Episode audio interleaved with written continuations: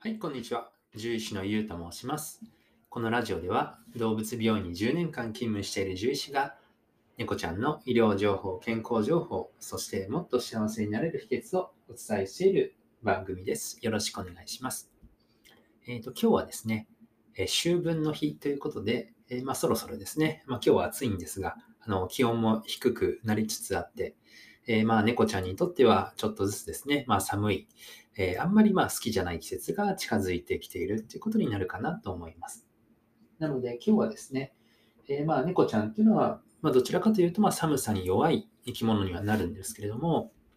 えその中でも特に、えこんな猫ちゃんは寒さに弱いというところを解説させていただき、今後のですね、寒さ対策、冬対策に活かしてもらえたらなというふうに思います。よろしくお願いします。はい。えっ、ー、と、まず、猫ちゃんですね。あの、まあ、ワンちゃんよりも、あの、寒さに弱いっていうのは、まあ、あの、なんとなくご存知かなと思うんですけれども、えっ、ー、と、まあ、寒さに、ね、弱いって、まあ、何か明確な根拠があるわけではないんですが、あの、まあ、猫ちゃんのね、その、どこから来たか、あの、もともと、あの、出身、どこが出身かっていうことを考えると、まあ、寒さに弱いっていうのは言えるんじゃないかなというふうに思います。でちなみに、まあ、あの、どこ出身というか、あの、元をたどるとですね、あの、世界の家猫を、まあ、え、ー、と、人に懐くようなというかですね、えー、家猫という種類はですね、えー、どこから来たかっていうのは、えっ、と、砂漠まあ、中東ですね。中東ですとか、あとは、あの、あそこですね。あの、メソポタミア文明とかが、えー、発達した、あの、えー、まあ、エジプトではないんですけれども、あの、あそこら、あそこら辺です。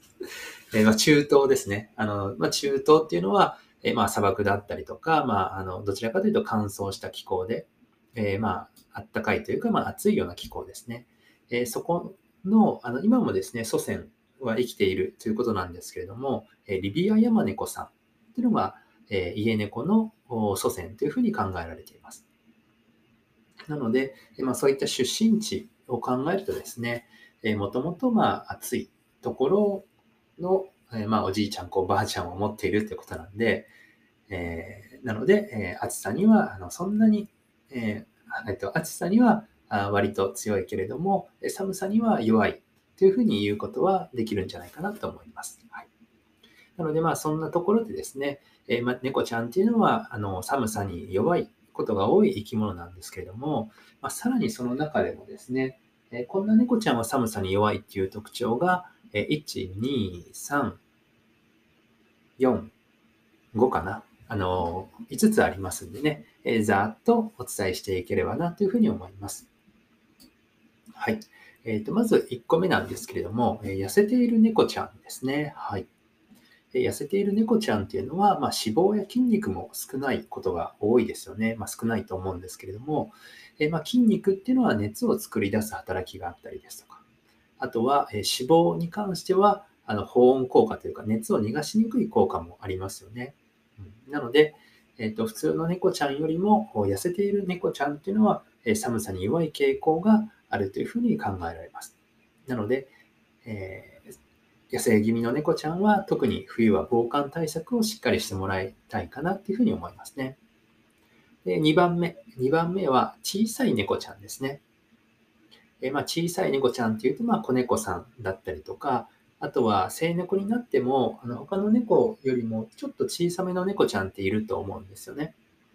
えー、そうですね。あの、時々1キロ台のね、生猫さんとかいるんですけれども、まあ、そういった猫ちゃんは、え、体が大きい子に比べて、え、ね、あの、寒さに弱いというふうに言うことができると思います。で、これなぜかっていうとですね、あの、まあ、これ有名な法則があって、まあ、ベルグマンという法則なんですけどね、え、あったかい地方では、え、体、あの、生き物っていうのは小さくなる傾向があります。で寒い地方では体が大きくなるんですけれども、えーとまあ、例えば、あったかい地方だと、まあ、熊で比較すると、えー、あったかい地方ではマレーグマっていう熊がいるんですが、えーと、そんなに大きくないんですね。ただ、寒い地方では北極熊。これかなり大きいですよ。2メートルとか3メートルとか言われますけれども、えー、ハンマ裕次郎がね、戦って勝ったやつですけれども、まあいいや。えっと、あの、要はあの寒い地方の方が体が大きくなるんですね。生き物っていうのは自然界では。これなぜかっていうと、その方が熱を失いにくくなるので、えー、大きい生き物の方がま生き残っていたっていう、まあ、進化論みたいなものなんですけれども、はい。なので、えー、あえっと、暑いところでは体が小さい方が有利、えー、寒いところでは体が大きい方が有利なんですね。うん、なので、えー、寒い場合には体が大きい方が有利なんですけれども、え体が小さいとこう熱が放散されやすいんですね。うん、あの体の体積あたりの表面積が大きくなっちゃいますので、はい。なので、そういったところで、え猫ちゃんは体が小さい子の方が寒さに弱いというふうに言うことができます。特に子猫さんは要注意ですね。もし、え冬にあ寒い時期とかにですね、え子猫さんを育てる場合には、あの保温は絶対、えー、絶対の絶対ですね。めちゃくちゃ重要ですね。はい。えそして次、3つ目が高齢の猫ちゃんですね。えっ、ー、と、これはま痩せている猫ちゃんにも関連するんですけれども、まあ、高齢になるとですね、筋肉も少なくなってきますし、痩せてくる子も多いですよね。あとは何かしらの病気にかかってしまって、それで痩せてくる子も多いと思います。そういったところで、え寒さに弱くなってくることが多いですし、あとは、やはり、あの、年を取るとですね、体温の調節機能も衰えてきますから、そういったところでも高齢の猫ちゃん、そうですね、10歳以上の子は特に注意が必要かなと思います。はい。で、次4つ目ですね。4つ目は、まあ、病気の猫ちゃんですね。はい。まあ、病気になると、もちろん体温が上がるね、発熱するような病気もあるんですけれども、えー、そうですね、まあ、かなりその衰弱したようなケースでは、えー、体温も低下してくることがあります。なので、まあ、そういった明らかにですね、あの今、闘病中だったりとか、病院に通っているような猫ちゃんは、あの保温はよりしっかりとお願いしたいと思います。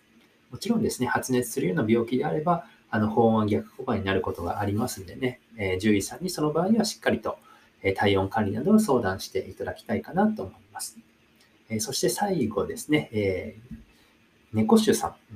猫種さんじゃない、あの5つ目が、あのこんな猫種は寒さに弱いっていうところですが、えこちらはですね、まあ、やはり毛が短めの猫種ですね。はい。あの、まあ、一番有名なのはもう毛がないね、スフィンクスっていう猫ちゃんなんですけど、まあ、それは寒さに弱そうですよね。はい。で、まあ、比べるともちろんその長毛種の方が、まあ、寒さには、あの、まあ、強そうというかね、保温効果が高いと思われますので、はい。まあ、ただね、多くの猫ちゃんは毛が短めかなと思うんですが、あの、まあ、さ毛が、毛の長さはあくまで参考までにっていう感じでしょうかね。はい。なので、以上で、えー、5つですね、えー、痩せている猫ちゃん、えー、体が小さめの猫ちゃん、子猫ちゃん、え、あとは、え、高齢の猫ちゃん、え、そして、え、病気の猫ちゃん、